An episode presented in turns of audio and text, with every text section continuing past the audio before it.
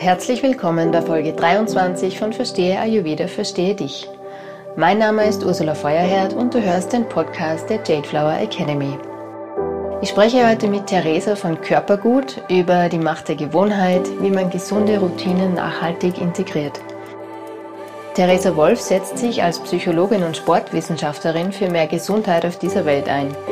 Ihr Wissen rund um ganzheitliche Gesundheit und die nachhaltige Integration von gesunden Gewohnheiten gibt sie im Rahmen der Körpergutakademie in Form von Ausbildungen weiter.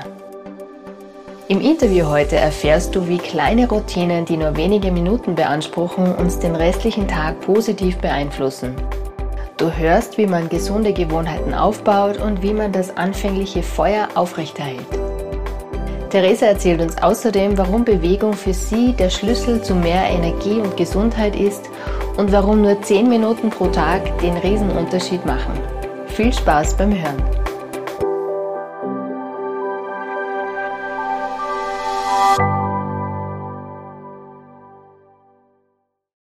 Herzlich willkommen, Theresa. Ich freue mich, dass du heute bei mir bist im Podcast. Ja, danke für die Einladung. Ich freue mich total, hier zu sein. Gerne. Wir sprechen heute über die Macht der Gewohnheit, wie man gesunde Routinen nachhaltig integriert. Bevor wir ins Thema einsteigen, magst du erklären, was ist für dich der Unterschied zwischen Gewohnheit und Routine? Ähm, also Gewohnheit ist eine spannende Frage. Gewohnheit und Routine. Gewohnheit würde ich sagen, ist was, was wirklich in uns drinnen ist. Also sprich, Gewohnheit ist etwas, was wir nicht immer wieder mal vielleicht auch ändern oder irgendwie auch anpassen, sondern Gewohnheit ist für mich etwas, was natürlich Flexibilität in der Gewohnheit drinnen hat. Also wir dürfen das ruhig auch, ähm, wenn man es vom Ayurveda betrachtet, ist es auch gut, Dinge zu verändern und mit den Jahreszeiten zum Beispiel zu gehen. Aber Gewohnheit wäre etwas, was wirklich schon in unser System übergegangen ist. Also wäre zum Beispiel ähm, Zähneputzen, was wir wirklich jeden Tag machen. Also sprich, wo wir uns komisch fühlen, wenn wir das nicht gemacht haben, wo unser Körper uns zum Beispiel auch sagt, oder wir spätestens um elf draufkommen, uh, ich glaube, ich habe noch nicht Zähne geputzt. Also was wirklich was ist, was wir vermissen. Und Routine ist was, was wir uns mit noch mehr Kraft quasi und mehr Motivation und Aufwand in den Alltag rein geben quasi, schenken, also wirklich was, wo wir auch einen extremen Unterschied merken, wenn wir plötzlich eine neue Routine aufbauen, weil es eben was Neues ist und weil es unser Körper und unser gesamtes Umfeld quasi noch nicht kennt, unser Alltag noch nicht kennt.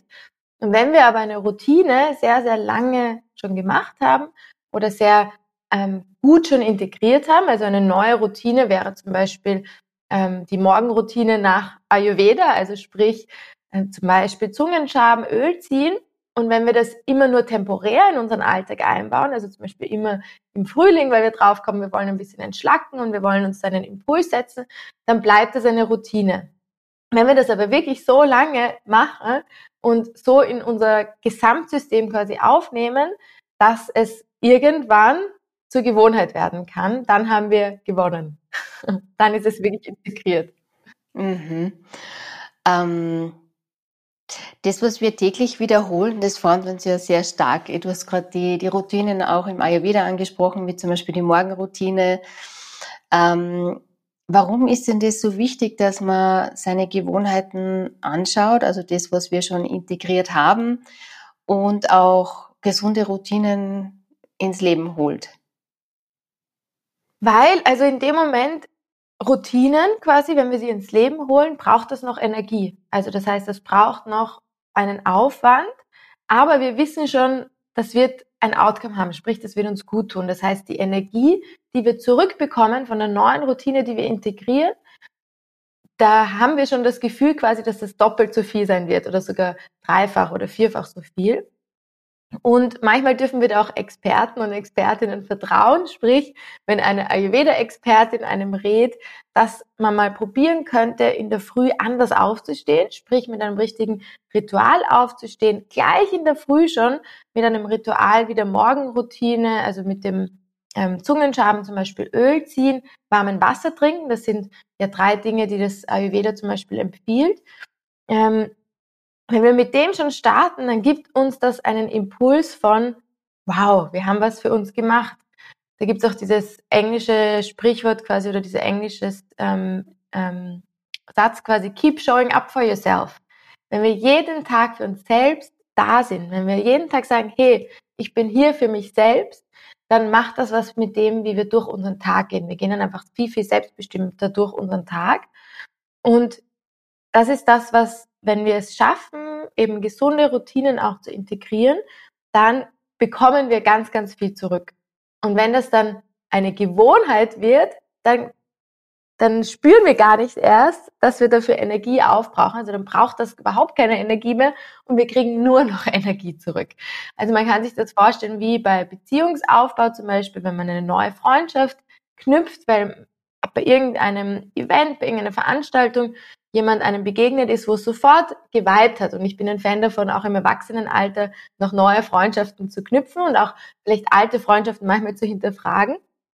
Und da ist es ähnlich, dass wir zuerst brauchen wir, wir spüren, das wird uns so viel geben. Wir spüren so ein bisschen, ähm, wow, da könnten wir echt viel, genau, Anziehungskraft. Wir spüren, das könnte so was Cooles werden, eine neue Freundschaft, die uns unser Leben lang begleitet. Ähnlich ist es mit Routinen und Gewohnheiten. Am Anfang ist es noch ganz, ganz so, uh, man muss sich wirklich drum kümmern, man muss schauen, dass man zurückschreibt, man muss schauen, dass man einen nächsten Termin findet. Das gleiche ist wie mit neuen Routinen. Wir dürfen das wirklich am Anfang in, aktiv in den Kalender quasi integrieren auch. Und, ähm, und dann, wenn wir quasi die Freundschaft begonnen haben zu gießen oder wie mit einer Pflanze, am Anfang müssen wir da ein bisschen mehr schauen, dass die Pflanze wirklich gedeihen kann. Und in dem Moment, wo eine neue Routine gedeiht, dann wird es zur Gewohnheit oder dann wird eine Freundschaft zu was, wo wir uns blind verlassen können, vertrauen können und uns Energie gibt, obwohl wir uns nicht mehr aktiv drum kümmern müssen oder es sich nicht mehr so anfühlt, als würden wir uns aktiv drum kümmern müssen, aktiv Energie reinbringen. Mhm. Und macht es auch was, das sind ja so punktuell im Tagesverlauf, haben wir jetzt vielleicht Routinen drinnen, ähm, ändert es auch was an Gewohnheiten, die wir so tagtäglich leben, im Sinne von, ähm, was mache ich in der nach dem Mittagessen oder äh, wie verbringe ich meine Abende und solche Dinge. Hat es da einen Einfluss drauf? Total, 100 Prozent, weil wir, wenn wir mit bewussten Routinen durch den Tag gehen, die uns gut tun, also sprich Routinen einladen und die integrieren und am besten ist es, wenn man von einer Routine mal spricht, weil es wirklich Aufwand ist, eine Routine zu integrieren. Das heißt, nehmen wir mal an, wir würden eine neue Routine integrieren und aufgrund dessen stehen wir schon anders auf oder beginnen schon anders den Tag. Wenn wir zum Beispiel bei der Morgenroutine bleiben nach dem Ayurveda, dann kann es gut sein, dass wir aufgrund dessen so empowered sind oder so mit uns verbunden sind oder in der Früh schon diesen gesunden Impuls gesetzt haben, dass wir zum Beispiel, nehmen wir mal an, am Nachmittag gar nicht die, also die Lust, dann etwas Süßes zu essen, vielleicht gar nicht mehr so da ist weil wir uns in der Früh schon empowered haben. Man merkt das auch, wenn zum Beispiel Personen Bewegung integrieren, dass sich das ganz, ganz viel auf den, den anderen Tag quasi auswirkt, weil man wie schon, man hat schon was für sich getan, man hat schon was da Energie reingesteckt. Es wäre richtig blöd, das jetzt zu versauen quasi mit etwas, was einem nicht so gut tut. Was anderes ist, wenn wir merken, ähm, zum Beispiel, wir, wir gehen dadurch, dass wir in der Früh einen Self-Care-Impuls gesetzt haben, Selbstliebe uns gezeigt haben, einfach weil wir für uns da waren, dass wir dadurch zum Beispiel uns auch mehr erlauben, weicher mit uns zu sein, achtsamer mit uns zu sein, mehr im Flow zu gehen. Was gut auch bedeuten kann, dass wir vielleicht am Nachmittag uns mal auf die Couch legen, weil wir spüren, heute brauchen wir Ruhe. Heute brauchen wir mal kurz Pause. Also ich bin ein Fan davon, das bedeutet nicht immer in die Aktion zu gehen, also etwas quasi immer in die Handlung gehen zu müssen oder in die ins Yin gehen zu müssen, sondern das kann manchmal auch bedeuten, eine Krankheit frühzeitig oder eine Grippe frühzeitig abzufangen, weil wir uns frühzeitig eine Pause nehmen und auf diesem, ich bin so ein Fan davon, auch bildlich so, im Tag durchzugehen und immer wieder so auf Pause zu drücken. Kurz Pause und breathe, also atmen. Also einfach wirklich kurz die Augen schließen. Das dauert drei Sekunden und kann uns wahnsinnig viel zurückgeben. Und deswegen bin ich total davon überzeugt, dass wenn wir auch einfach uns die Erlaubnis geben, bewusst unsere Gewohnheiten und Routinen zu hinterfragen.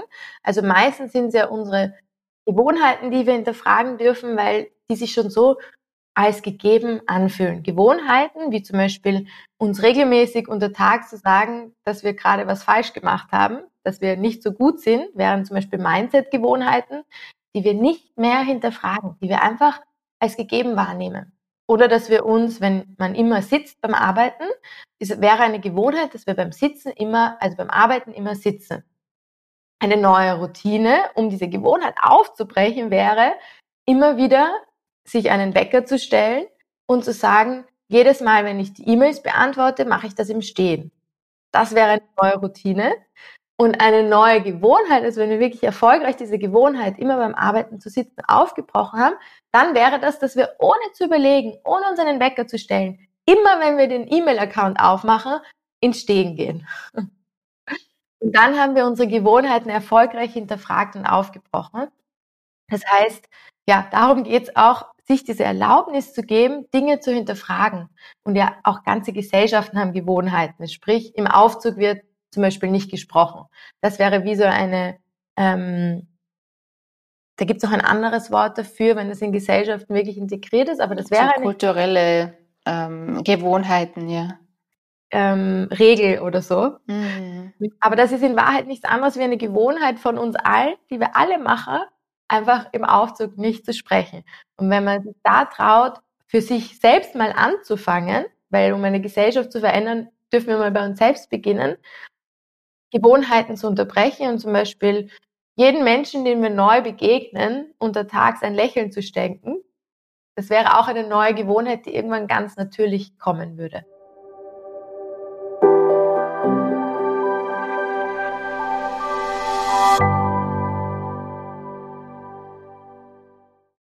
Danke, dass du da, also ich möchte noch mal ein paar Sätze zurückgehen erstens das mit den Pausen super wichtig, zwischendurch immer wieder Pausen machen und auch, dass du das nochmal so gut erklärt hast, warum äh, gesunde Routinen und wenn wir uns uns selbst zuwenden und uns was Gutes tun, dass das auch den restlichen Tag verändert und wir dann vielleicht gar nicht in ein Energieloch kommen oder in einer emotionalen Unterschuss, ähm, einfach weil schon so eine gute Basis gelegt wurde das ist äh, motivierend, sowas ja, aufzubauen. Ja, und vielleicht, wenn ich da noch kurz einhaken kann, wir vergessen oft, wie viel früher ein Verhalten beginnt. Also sprich, dass wir am Abend uns jetzt, ich sage das jetzt ganz überspitzt, ich bin manchmal ein Fan von überspitzten Bildern, uns total leid tun, auf der Couch liegen und eine Tafel Schokolade essen. Dieses Verhalten beginnt nicht fünf Minuten vorher, wo wir uns die Schokolade nehmen, sondern ich bin davon überzeugt, dass dieses Verhalten schon in der Früh beginnt oder viel, viel früher zu Mittag beginnt, wo wir dann vielleicht uns kein warmes Mittagessen nehmen mit vielen, also quasi reichhaltiges, nährstoffreichhaltiges Mittagessen.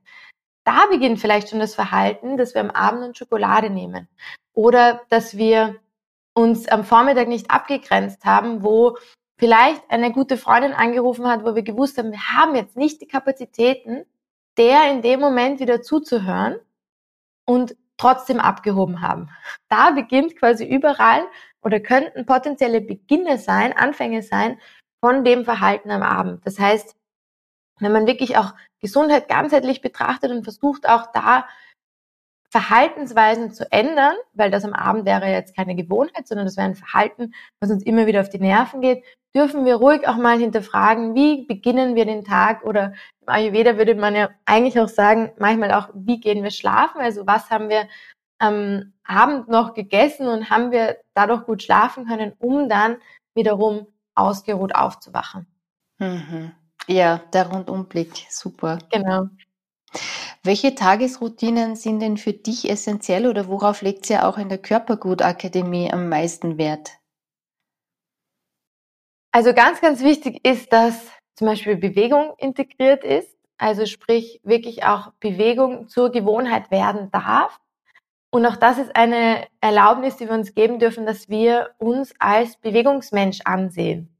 Und da gibt es sowas, was ähm, leider oft so in der Schule beginnt, dass manche Menschen sich abstempeln als ich bin nicht sportlich. Ich bin nicht die, die quasi so wie andere in der Schulklasse liebend gerne am Reck geturnt haben. Und ich bin davon überzeugt, wenn wir auf der Welt sind, Mensch, jeder Mensch, der auf der Welt ist, hat in seinem Körper eine Bewegungsaffinität. Die haben wir mitbekommen. Wir können alle laufen. Wir können alle gehen.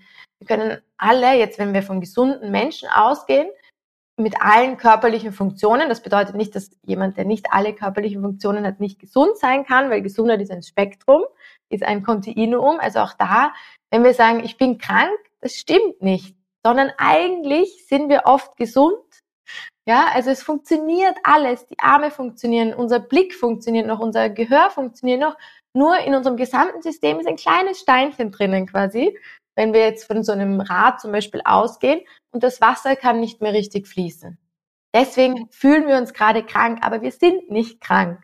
Also da auch, wie wir miteinander reden, versuchen wir ganz viel Fokus auch im, im Zuge unserer Ausbildungen zum Beispiel und das, was dann die ausgebildeten Health Coaches zum Beispiel auch weitergeben, versuchen wir zu fördern, dass wir aufhören, uns Labels zu geben. Ha, ich bin krank, ich bin seit einer Woche krank. Ich bin eigentlich gesund, aber habe mir einen Virus zugezogen oder habe irgendwas im System, funktioniert gerade nicht reibungslos, dann geben wir uns die Möglichkeit in der unter Anführungszeichen Krankheit, im Kranksein eine Power trotzdem noch, ein Empowerment zuzusprechen, dass wir trotzdem zum Beispiel die Schultern kreisen können und nicht diesen quasi halbtoten Fisch machen. Das heißt, ähm, genau, uns die Chance zu geben, Bewegung in in unser System quasi zu integrieren, weil dann entstehen Routinen oder Gewohnheiten, wie dass wir uns ab und zu strecken.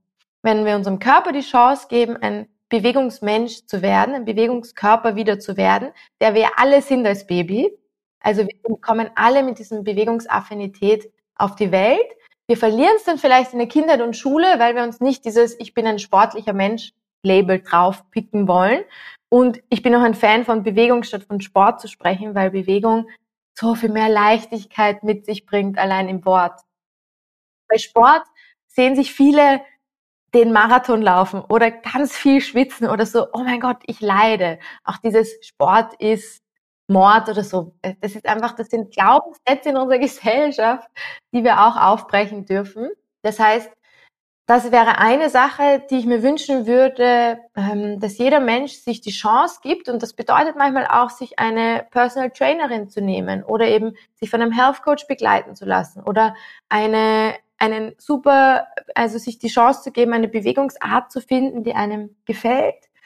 Aber ich würde mir wünschen, wenn jeder Mensch diese Chance sich gibt, Bewegung in den Körper wirklich zu integrieren, sprich, dass der Körper von alleine sagt, hey, du bist jetzt drei Stunden gesessen, ich will jetzt kurz die Arme nach oben heben und wir wie automatisch uns kurz nach oben strecken. Und das ist faszinierend, finde ich, wie manche Körper sich so dran gewöhnt haben, sich nicht zu bewegen, dass ein Mensch acht Stunden sitzen kann und kein einziges Mal das Bedürfnis verspürt, sich mal zu strecken. Und ähm, wir sehen, dass wenn Hunde, wenn Katzen lange liegen, ein Hund, der lange liegt, das Erste, was er macht, ist, sich mal zu strecken. Und das wünsche ich mir eben auch für uns Menschen, dass es jeder mehr integriert. Das heißt, das wären Gewohnheiten, die sehr, sehr wichtig wären oder wo wir sehr viel Fokus drauf legen auch. Theresa, Entschuldige, darf ich nochmal nachfragen? Du hast auch jetzt, ähm, also Bewegung ist ein Hauptaspekt bei euch, aber du hast jetzt auch in zwei Nebensätzen äh, gesagt, wie wichtig das ist, dem Wording und was das mit uns macht und hast da das Beispiel gesagt von Krankheit und dass euch wichtig ist, da nicht von Krankheit zu sprechen. Um, kannst du das nochmal erklären, was das für einen Unterschied macht? Mhm. Also krank und gesund ist also quasi Krankheit oder Gesundheit, würde ich jetzt mal sagen, als Kontinuum zu verstehen, ist in unseren Auffassung sehr wichtig. Also auch im, im Konzept der Salutogenese zum Beispiel, da ist Krankheit und Gesundheit ein Kontinuum. Kannst du die Salutogenese kurz erklären? Genau, das ist vom Anto, also quasi, da geht es darum, wie wir es schaffen, in die Gesundheit zu kommen oder wie wir es schaffen, den Blickwinkel auch ein bisschen Richtung gesunde, gesunde Aspekte auch reinzubringen und eben für sich zu definieren, ähm, dass wir quasi das man, und das ist in allen oder in sehr vielen psychologischen Konzepten auch so, dass wir nicht, wir sind ja nicht, also egal in welchen ähm, Krankheitsbildern auch, wie zum Beispiel eine Depression, wir sind nicht, also in dem Moment, wo wir sagen, wir sind depressiv, geben wir uns ein Label oder geben uns einen Stempel. Wenn wir aber sagen, wir haben eine depressive Verstimmung aktuell, dann sind wir eigentlich psychisch gesund, aber wir haben gerade eine, ein, eine quasi depressive Verstimmung. Und auch bei Depressionen gibt es eine leichte, eine mittelgradige und eine schwere Depression. Depressiv bedeutet nicht gleich depressiv. Und ähm, da geht es eben, dieses Konzept von der Salutogenese geht davon aus, dass wir alle die Möglichkeit haben, auch ähm, gesund zu sein, selbst wenn wir gerade eine Krankheit haben. Und das ist wichtig in unserem Sprachgebrauch auch zu verinnerlichen, dass wir, wir sind im Prinzip immer gesunde Menschen, aber irgendwo im Körper, selbst wenn wir jetzt einen Krebstumor hätten, ist gerade irgendwo im Körper ein Kloß. Aber alles andere funktioniert. Wir können trotzdem in dem Moment noch denken, gehen, riechen. Und, ähm, und ich bin ein Fan von Empowerment über die Sprache. Und wenn wir uns jetzt, wenn ich mir jetzt jeden Tag sagen würde, ich bin krank, ich bin krank, ich bin krank, ich bin krank, anstatt ich bin gesund, aber mein Körper braucht gerade Hilfe, braucht gerade Unterstützung, um wieder in die komplette Fülle zu gehen. Ich bin gesund, aber irgendwo hakt's gerade. Ich bin gesund, aber irgendwo hakt's gerade. Ich bin gesund, aber irgendwo hakt's gerade, anstatt ich bin krank. Ich bin krank. Bin krank. Das macht eben einen wahnsinnigen Unterschied. Und dann haben wir wiederum das Empowerment zu sagen, diese eine kleine, ähm, quasi, wo, dieser eine kleine Punkt in unserem Körper, wo es gerade hakt, da können wir ansetzen. Dann haben wir das Empowerment zu sagen, Moment, ich kann ja trotzdem noch an die frische Luft gehen. Ich kann ja trotzdem noch mir Gutes tun und können dadurch auch viel besser wieder vollständig gesund werden, weil wir einfach uns die Kraft zusprechen, uns da wieder rauszuholen. Mhm. Also man sucht sich aus, wo der, wo der Fokus hingeht. Ja? Da gibt es auch diesen englischen Ausspruch, the energy flows where the focus goes. Genau. Wenn ich jetzt auf Krankheit gehe, dann nähere ich das quasi oder wenn ich mir als Ganzheit sehe, ja, dann kann ich. Mhm. Und auch ähnlich in einer Beziehung, wenn wir sagen, die Beziehung ist katastrophal gerade, die Beziehung ist schlecht. Wir neigen dazu ja immer zu sagen, ähm, alles ist schlecht. Und ähnlich ist es auch, wenn wir sagen, ähm, wir sind krank, sagen wir, alles ist furchtbar so in unserem Körper. Wenn wir aber sagen, ähm, eigentlich ist die Beziehung schön, aber bei diesem einen Punkt funktioniert es gerade nicht, dann geben wir auch der Beziehung viel mehr Empowerment. Oder das gleiche am Arbeitsplatz. Wenn wir uns immer sagen, meine Arbeit ist schlecht, ich mag meine Arbeit nicht, meine Arbeit, anstatt zu sagen, ich mag diesen einen Punkt der Arbeit nicht, ich mag diese eine Arbeitskollegin nicht, mit meinem Chef komme ich nicht zurecht, aber eigentlich alle Arbeitskollegen sind super, aber eigentlich die Aufgaben, die ich habe, ähm, sind gut. Dann geben wir uns die Möglichkeit, auch da eben den Fokus auf das zu legen, was funktioniert und aus dem heraus, wenn wir positiver durchs Leben gehen. Und da gibt es die Broaden and Build Theory von der Barbara Fredrickson zum Beispiel, die besagt und auch wissenschaftlich fundiert ist aus der positiven Psychologie, ähm, die besagt, dass wenn wir es schaffen, im Alltag mehr ähm, positive Dinge quasi wahrzunehmen, als wir es eigentlich tun, weil wir Menschen so gestrickt sind, dass wir negative Dinge viel größer werden lassen und positive Dinge viel zu klein sein lassen quasi. Das heißt, wir brauchen unbedingt viel, viel öfter den Fokus auf das Positive, um dann Lösungswege zu sehen. Und das ist eben das, was sie herausgefunden hat, dass wenn wir negativ, mit ne vielen negativen Gedanken durch den Tag gehen, verkleinert sich unser Blickfeld und wir sehen keine Lösungs- oder viel weniger Lösungswege. Und in dem Moment, wo wir mehr Positives reinlassen, Build, also broaden and build, quasi ver, vergrößert sich unser Blickfeld und wir sehen viel mehr rechts, links und sehen so, oh, da ist eine Herausforderung, da ist ein Problem unter Anführungszeichen, aber da gibt es eine Lösung. Oh, ich bin eigentlich, ich, ich spüre gerade, ich habe vielleicht den Virus eingefangen, aber da gibt es eine Lösung. Ich kann jetzt Vitamine nehmen, ich kann mir Gutes tun, ich kann das als Chance sehen, das nächste Mal vielleicht früher Stopp zu sagen, etc. Mhm, mhm. Therese, du hast ja einen ganz ähm, breiten Blickwinkel an der Körpergutakademie. Ähm, du bist Sportwissenschaftlerin, aber du hast auch die, das alte traditionelle Heilwissen mit dabei, von Ayurveda zum Beispiel. Wie kam es denn eigentlich dazu, dass du das in die Welt gebracht hast? Du bist die Gründerin der Körpergut Akademie und hast richtig viel auf die Beine gestellt. Also Hut ab. Wie kam es dazu? Ja, also genau, danke fürs Kompliment. Manchmal ist es so im Flow und man merkt gar nicht, man macht dann manchmal acht Jahre später auf, weil so, lang, so alt ist das jetzt quasi. Und denkst so, wow, was ist eigentlich, was hat man da eigentlich alles erschafft? Also genau, bin da sehr mit dem Flow gegangen und mit dem, was mein Herz gesagt hat. Und auch mit dem, was ich nicht akzeptieren wollte. Und zum Beispiel war ein Schlüsselerlebnis für mich, wie ich auch zur Bewegung gekommen bin, dass ich mit 19 ähm, so zehn Tage vom Jakobsweg gegangen bin. Und nach so Tag fünf, sechs habe ich solche Knieschmerzen auf einem Bein bekommen. Und ich habe mich als total, also ich war vorher einfach total gesund im Sinne von, ich habe mich empowered gefühlt, ich habe mich stark gefühlt etc. Aber ich habe nie so richtig Bewegung gemacht. Also ich war im, ich habe immer wieder, also ich war in der, in der Schule quasi gerne im Sportunterricht, im Bewegungsunterricht, aber war jetzt nicht wirklich so fit, fit. Aber dachte mir halt, ja, ich bin ja jung, da fühlt man sich quasi sowieso fit und unsterblich.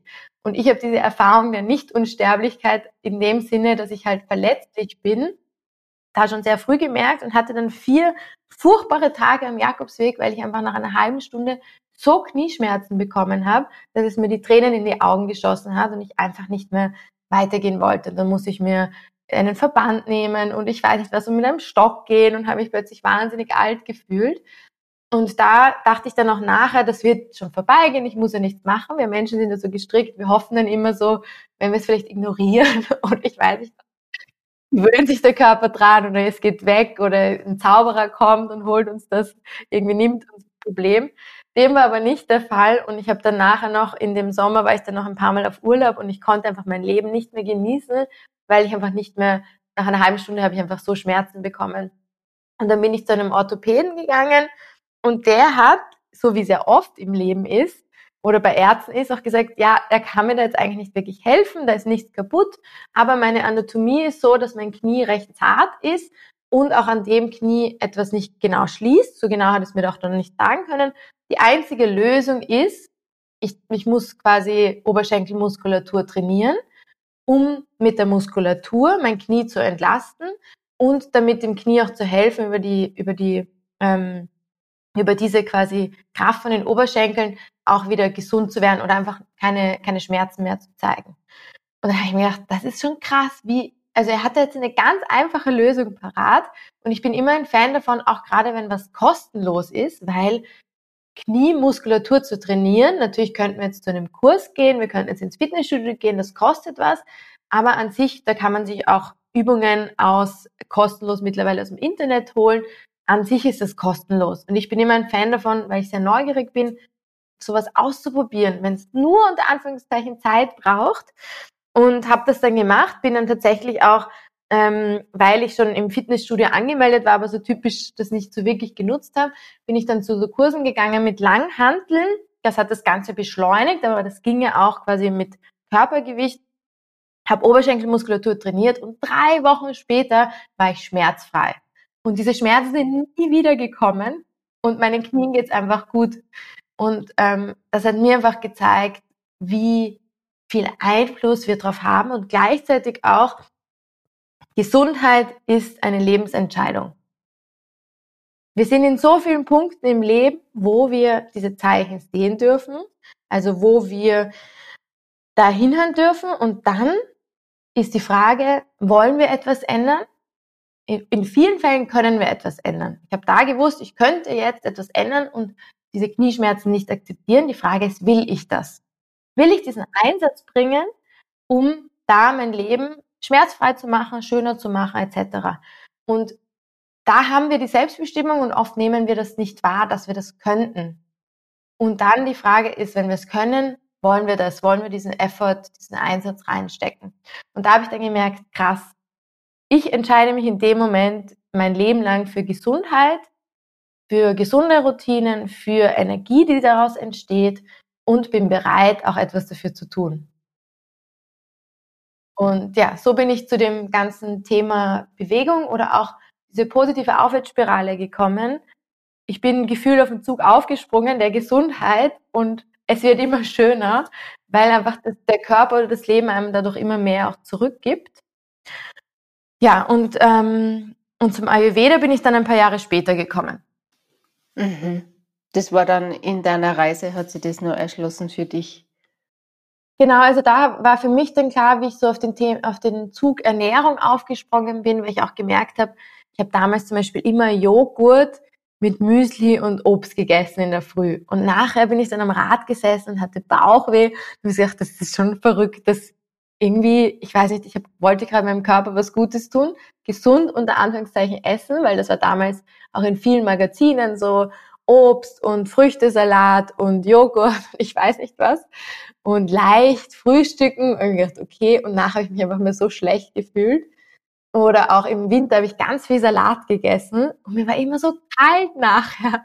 Und ich habe das aber so irgendwie gedacht, schräg, dass das halt einfach so, dass mir das nicht gut tut, obwohl es so gesund ist, eben unter Anführungszeichen. Und dann habe ich mir gedacht, ich frage jetzt einfach meinen mein Hausverstand und hatte immer so meine Oma, die ganz, ganz anders ist. Also sprich, ganz anderes Alter, ganz andere Lebenssituation, ganz anderen Körperbau wie das sein kann, dass das, was in den Zeitungen steht, oft allen empfohlen wird. Also sprich, meiner Oma das Gleiche jetzt gut tun würde wie mir. Und dann habe ich mir gedacht, aber das kann nicht sein, wenn meine Oma eine Banane isst und ich eine Banane esse, dass unser Körper das genau gleich verwertet und auch. Und dann bin ich drauf gekommen und dann bin ich durch Zufall eben aufs Ayurveda gekommen, wo dann stand, du bist, was du verdauen kannst. Und das war für mich dann so der Hausverstand schlechthin, der, also quasi, ja, na klar, meine Oma verdaut eine Banane ganz anders als ich. Und ähm, währenddem du bist, was du isst, hat einfach nicht gestimmt für mich, weil es ist so viel mehr als das, was wir essen, nämlich wie wir das aufnehmen können. So bin ich dann zum Ayurveda gekommen und war so dankbar, diese Wissenschaft, diese Naturwissenschaft oder diese quasi Erfahrungswissenschaft in mein Leben zu integrieren, weil das hat auf so vielen Ebenen so viel verändert. Auch die drei Doshas, und zu wissen, wie unterschiedlich wir alle sind und dass wir uns aufhören können zu vergleichen und dass es darum geht, für sich rauszufinden, was tut meinem Körper gut und nicht zu schauen, was machen die anderen. Mm. Ah, und Erfahrungswissenschaft finde ich total schön als Beschreibung fürs Ayurveda. Toll.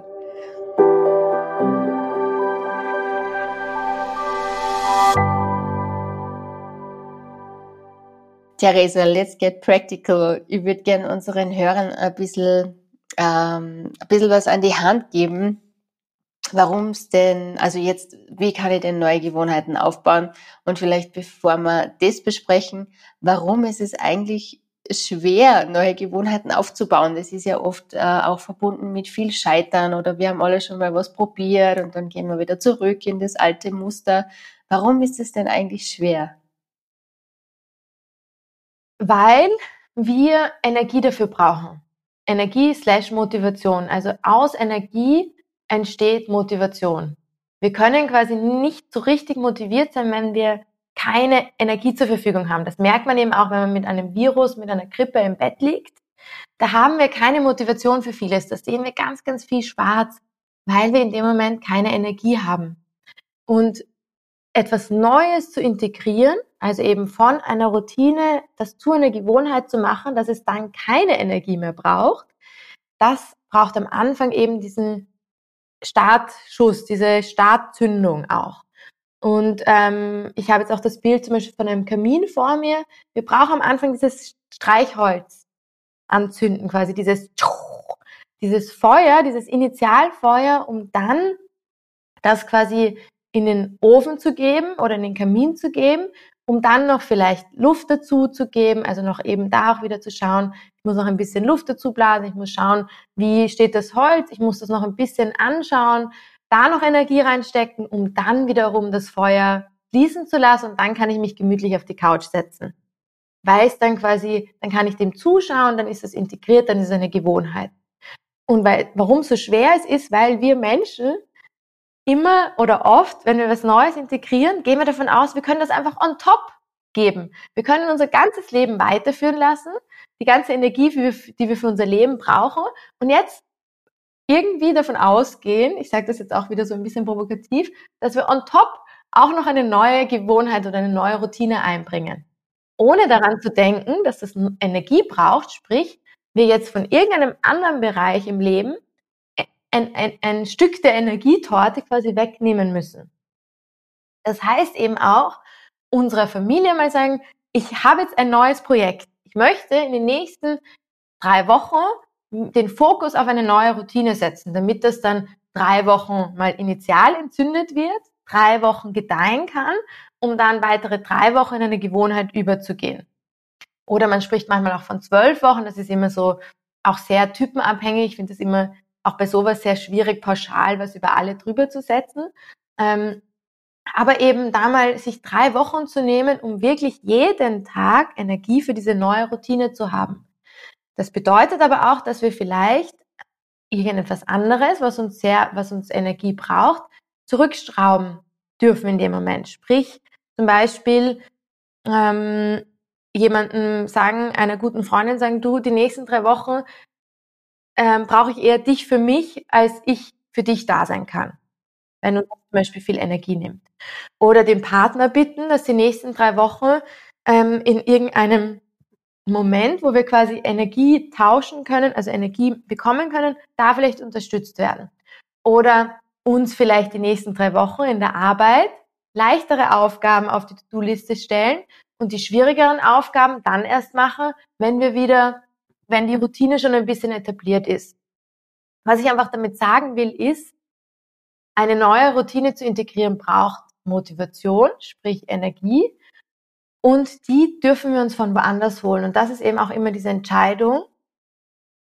Ich kann etwas ändern, ich kann eine neue Routine einführen, aber will ich das? Weil wir müssen eben irgendwo anders jetzt nicht unbedingt einen Abstrich machen, weil es ist super zu hinterfragen, was uns eigentlich Energie kostet, aber ein bisschen umschiften, würde ich jetzt mal sagen. Mhm. Oder achtsamer sein in der Zeit, wo man es aufbaut, ja. Was braucht es denn dann, um dran zu bleiben? Also du hast schon gerade erwähnt, man kann es im Außen äh, auch so gestalten, dass das Umfeld Bescheid weiß. Und du hast von einem Zeitraum von neun bis zwölf Wochen gesprochen, dass man wirklich dran bleibt. Und trotzdem ist es ja oft so, wenn man dann erste Erfolge spürt oder vielleicht eine Linderung für das Thema, das man im Kopf hatte, warum man das überhaupt eingeführt hat. Also zum Beispiel Sport, dass man dann mehr Energie spürt, dass man dann trotzdem wieder so das äh, schleifen lässt und dann nachlässt mit der Motivation. Woran liegt es? Also es gibt verschiedene Gründe, woran das liegen kann. Eine der, eine der wichtigen Gründe ist einmal, sich ganz, ganz klar zu machen und ver zu verbildlichen auch, was gibt einem diese neue Routine. Also am Anfang Punkt, also quasi Gründe zu sammeln, warum es Sinn macht, da jetzt Energie reinzugeben. Und das ist, das kann dann zum Beispiel eine Liste sein mit, wow, was erwarte ich mir davon, dass ich jetzt, gehen wir dann mal davon aus, die neue Routine ist jeden Tag zehn Minuten Bewegung zu machen. Etwas für sich zu machen. Also quasi für die Gesundheit zu machen. Dann ähm, wäre das quasi, dass wir uns da auf einem Blatt Papier zum Beispiel mal aufschreiben, was erwarten wir uns davon, dass wir das tun? Das heißt, ähm, mehr Energie vielleicht, mehr Ausgeglichenheit, mehr Selbstbestimmung. Ich starte selbstbewusst in den Tag dadurch. Ich weiß, ich mache etwas für mich. Ich fühle mich fitter, ich fühle mich beweglicher. Ich kann dadurch ähm, wieder, zum Beispiel bei so 60 plus Menschen ist das oft, ich kann dadurch dann bei meinen Enkelkindern wieder auf dem Boden herumkrabbeln. Ähm, meine Tochter schenkt mir dadurch mehr Vertrauen, ich kann dadurch mehr Zeit mit meinen Enkelkindern verbringen.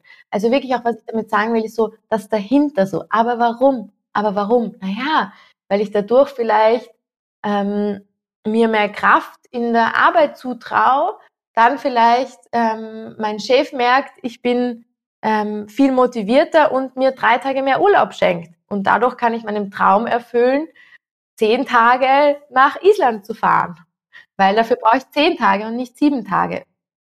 Das heißt, was wir oft ähm, sehen, ist dieses, okay, gut, davon, dann habe ich ein bisschen bessere Haut, mir egal. Das ist einem dann irgendwann egal, weil es so extrinsisch vielleicht auch motiviert ist, weil unser eigenes Leben wird da, also Dinge, die extrinsisch motiviert sind, die verändern nicht unser Leben. Die helfen uns nicht, unsere Träume wahr werden zu lassen. Und in dem Moment, wo wir uns mit dem dahinter und dahinter und dahinter verbinden, dann spüren wir, dann, dann ist dieses, dieses, die Motivation dafür viel, viel länger. Du empfiehlst also, dass man wirklich ähm, ganz bewusst reingeht in neue Routinen, das auch für sich reflektiert, die Motivation dahinter vielleicht auch niederschreibt. Und meine Erfahrung ist auch, dass das oft ein, ein Zustände, die ändern sich manchmal ganz schnell und dann wird es als normal empfunden und man weiß es dann vielleicht gar nicht so zu schätzen, was man schon erreicht hat und dass sie doch schon was verändert hat. Und das ist auch sicher gut über den Zeitraum, wo man es integriert, ähm, das so zu begleiten, da immer wieder hinzuschauen und zu reflektieren. Siehst du das auch so? Ja, und das spricht einen ganz wichtigen Punkt an, auch manchmal zu schauen, was hat man eigentlich schon für gesunde Gewohnheiten zu integrieren. Also auch da auch zu sagen, wow, man hat ja schon erfolgreich was integriert. Und dann noch zu sagen, und ähm, und jetzt geht es darum, was Neues zu integrieren, was einem gut tut und dann, so wie du sagst, immer wieder auch diese Verbindung zu dem, was habe ich davon, wieder aufzubauen. Das heißt zum Beispiel nach einer Woche jeden Tag zehn Minuten Bewegung, auch da wieder quasi den Connect zu machen. Ah wow, ich fühle mich ja wirklich viel in Energie geladen. Also check, das kriege ich ja wirklich davon. Ich kriege auch das davon, ich kriege auch das davon. Und weil du vorher gesagt hast, wie schafft man es dann, wenn man quasi das Outcome schon bekommen hat, dran zu bleiben ähm, und nicht sich zu denken, ja, wurscht, das, das Leben davor war ja auch schön, macht es manchmal auch Sinn, wenn, wenn man das braucht, so ein bisschen dieses, wie hat man sich vorher gefühlt? Also wo will man nicht mehr hin?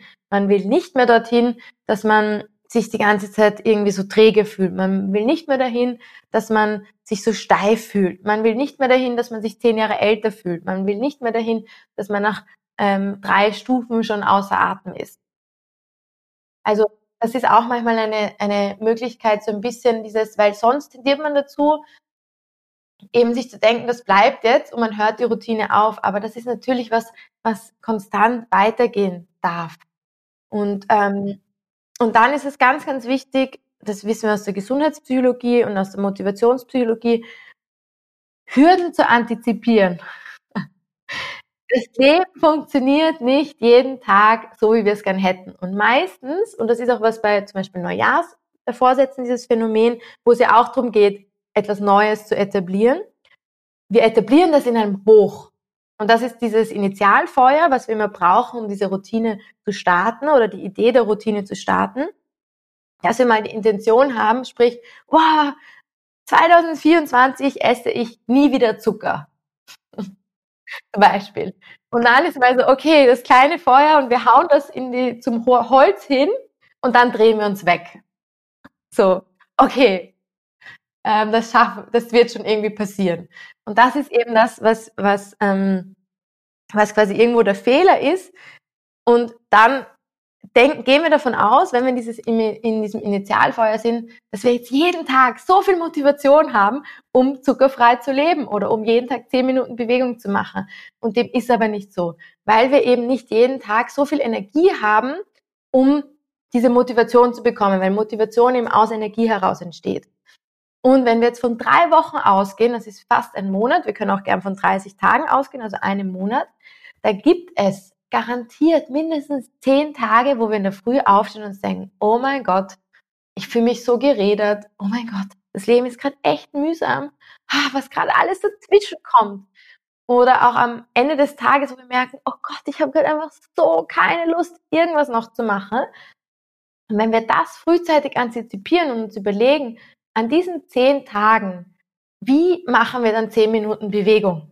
Weil, wenn wir jetzt von Bewegung ausgehen und das immer was Hardcore-mäßiges zum Beispiel ist, dann werden wir in diesen zehn Tagen garantiert nicht die Motivation haben, das dann zu machen.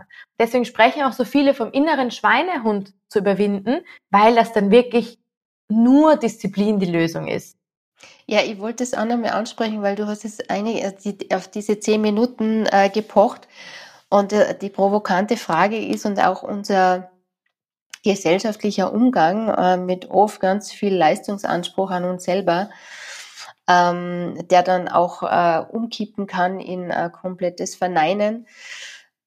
zehn Minuten, bringt es überhaupt was? Ja, genau. Also da alle, das in Frage stellen, so quasi auch wieder leicht provokativ, macht's mal drei Wochen zehn Minuten Bewegung in der Früh. Es macht so einen Unterschied. Also wirklich jeden Tag den Körper zu aktivieren, also das nur für sich selbst, aber auch sportwissenschaftlich gesehen. Es geht immer darum, wie oft wir den Reiz setzen. Und je öfter wir einen Reiz für Bewegung setzen, desto mehr integriert das der, der Körper quasi in das Körpergefühl, desto leichter fällt es uns dann auch eben brauchen, desto leichter fällt es uns dann auch wieder in diese zehn Minuten zu gehen, weil wir uns schon, wenn wir nach zwei Wochen zehn Minuten Bewegung in der Früh es dann einen Tag nicht mehr machen, dann ist der Körper so schlau und gibt uns dieses Signal, hey, du fühlst dich gerade nicht so gut, weil du einfach zehn Minuten nicht diese Bewegung gemacht hast. Also das ist mal das eine. Je öfter wir einen Reiz setzen, desto mehr gewöhnt sich der Körper dran und es geht eben auch in die andere Richtung.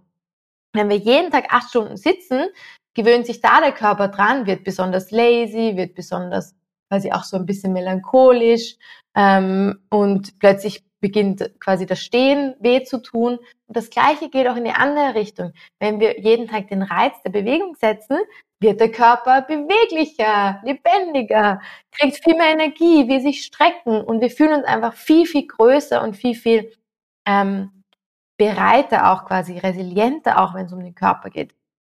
Das ist das eine. Und das zweite ist eben, dass wir da auch ähm, tatsächlich einen Trainingsreiz setzen, wenn es zum Beispiel um Muskulaturaufbau geht. Die Arme zum Beispiel seitlich auszustrecken und Kreise zu zeichnen.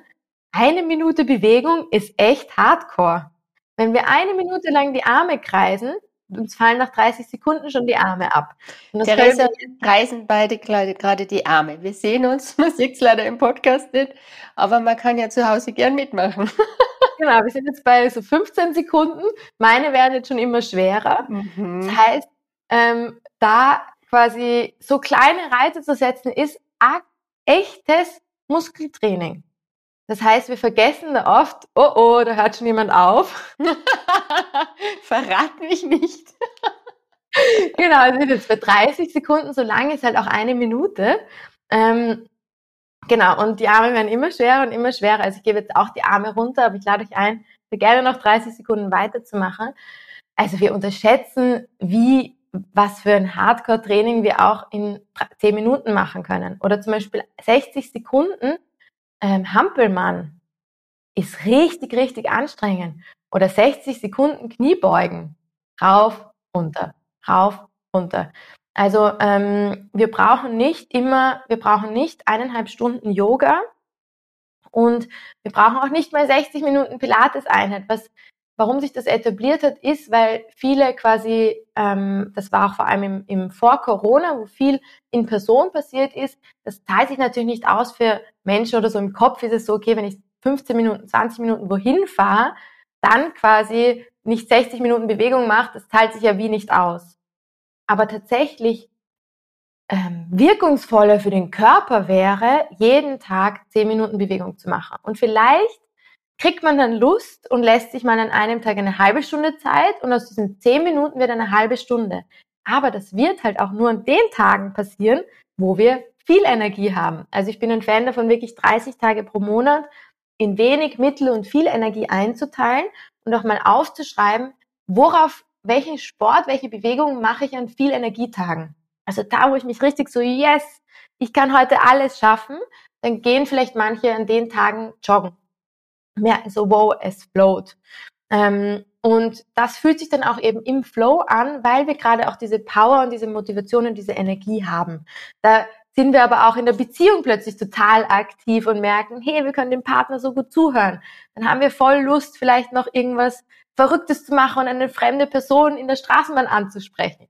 Also das sind genau diese Tage, wo wir quasi mega viel ähm, aufbringen können. Und und du empfiehlst, dass man sich diese, diese positivsten Tage oder die mit der meisten Energie anschaut, damit man auch dieses Bild von sich hat, also was, was alles möglich ist? Oder warum empfiehlst du genau dieses Zeitfenster anzuschauen?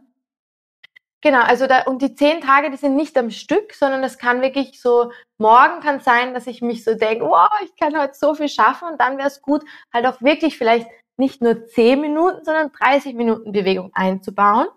Das wäre dann eine Option, um von um sich immer weiterzuentwickeln. Davon sprechen wir aber nicht jetzt, wenn man noch nicht 10 Minuten integriert hat quasi. Ähm, oder eben auch mal ähm, eben Ausdauertraining zu machen etc.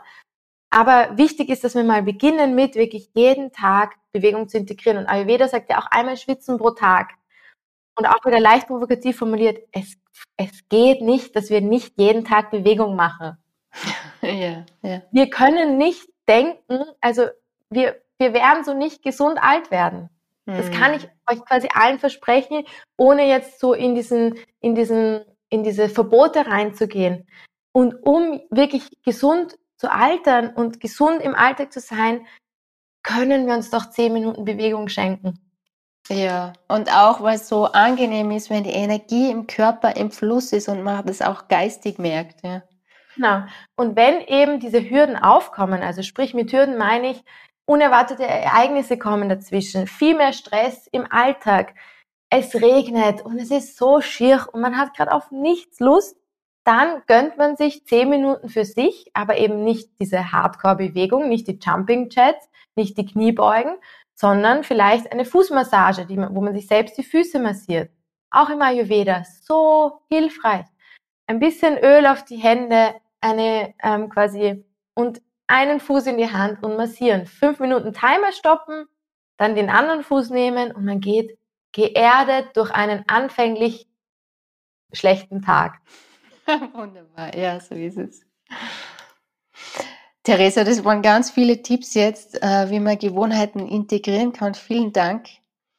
Ähm, ja, äh, wir werden auch nochmal fortsetzen, glaube ich, weil die Zeit verfliegt. Und jetzt wollte ich nur fragen, wie findet man euch, die Körpergut Akademie? Was gibt's bei euch? Und ähm, es gibt auch was Spannendes anzukündigen. Yes, Genau, also vielleicht für alle, die jetzt so ein bisschen mit diesen Energieleveln sympathisiert haben, ähm, das ist die Energielevel-Methode, die habe ich 2021 ins Leben gerufen, also begründet, weil ich einfach gemerkt habe in den letzten zehn Jahren, wo ich auch in dem Gesundheitsbereich arbeite, dass es mehr braucht und dass es diesen individuellen Ansatz braucht, auch aus dem Ayurveda kommend quasi. Ähm, da findet man auf unserer Webseite das Freebie dazu. Vielleicht verlinken wir das auch noch in den Show Notes. Das ist in den so. Show Notes drinnen, genau. Genau. Einfach da draufklicken, dann könnt ihr euch deine Anleitung holen. Und ähm, was wir auch haben für alle, die jetzt diese 10 Minuten integrieren wollen, es gibt 10 Minuten Videos, Bewegung von mir, wo man gut eine Woche füllen kann für verschiedene Bereiche, wo man einfach wirklich auch sieht, wow, 10 Minuten für die Arme, das spüre ich am nächsten Tag. Ähm, das könnt ihr euch auch gerne holen. Wenn ihr da Lust drauf habt, findet ihr das auch in den Show Notes. Und aktuell haben wir im Februar, vom 20. bis 22. Februar, den Körpergut Summit, wo ich euch auch alle herzlich einladen möchte. Das machen wir für den guten Zweck. Und wir sammeln ähm, da quasi den Gesamterlös und geben den an den Verein Tugende Zukunft geben, die sich für Projekte, also für Schulbildung und Krankenhäuser in Uganda einsetzen. Und was du davon hast, wenn du dich anmeldest, quasi, du bekommst ganz viel Wohlfühlpower. Es geht drei Tage um Wohlfühlpower, das heißt aus dem eigenen persönlichen Wohlbefinden, wenn wir das aufbauen, entsteht eine wahnsinnige Energie und Power. Und ja, wenn du Lust hast, da dabei zu sein, sind drei Tage geballtes Wissen, wissenschaftliche Erkenntnisse und auch Live-Einheiten mit mir. Ja, sind alle, die zuhören, herzlich eingeladen, da auch teilzunehmen. Das ist ein Online-Summit und das sind, also bist du dabei als äh, Vortragende? Ähm, leitest du den ganzen oder sind nur andere Vortragende? Also ich mache die Live-Einheiten, also zum Beispiel eine Morning Movement Session oder am Abend auch eine Masterclass zu so Mini-Detox-Routinen, weil das jetzt auch gut in den Februar passt. Ähm, und wir haben aber auch sechs Experten und Expertinnen, die ich interview, auch zum Thema Wohlfühlpower, zum Beispiel Nervensystem und Wohlfühlpower oder Breathwork, also so verschiedene ähm, Spezialisierungen, wo, was dann voraufgezeichnete Interviews sind, die man sich jederzeit quasi anschauen kann. Mhm. Und der Preis, die Tickets sind, glaube ich? 29 Euro. Das ist absolut leistbar für einen guten Zweck yes. und da gibt es was Tolles dafür. Genau. Voll. Ist auch in den Shownotes verlinkt. Theresa, vielen, vielen Dank, dass du dein Wissen heute geteilt hast und für deine Einblicke also ein bisschen die wissenschaftliche Sichtweise drauf. Super spannend. Herzlichen Dank. Vielen Dank. Mir hat es auch sehr viel Freude gemacht. Danke fürs Zuhören und ja, hoffentlich bis bald. Bis bald, genau.